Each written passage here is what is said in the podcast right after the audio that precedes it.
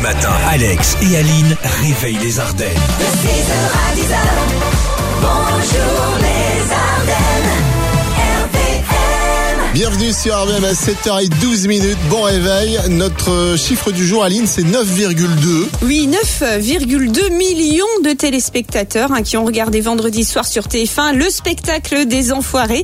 Les Enfoirés à côté de chez vous. Et si vous avez loupé, pas de rattrapage possible, hein, puisqu'il n'y a pas de replay hein, comme tous Non. les ans. Et c'est fait exprès. Eh ben oui, et c'est pour la bonne cause puisqu'on vous rappelle que l'objectif est encore plus hein, cette année, dans le sens où euh, il ne pouvait pas y avoir de, de spectateurs, ce qui était quand même une perte financière euh, Ouais. non négligeable. 4,2 millions d'euros en moins pour les, les restos du cœur.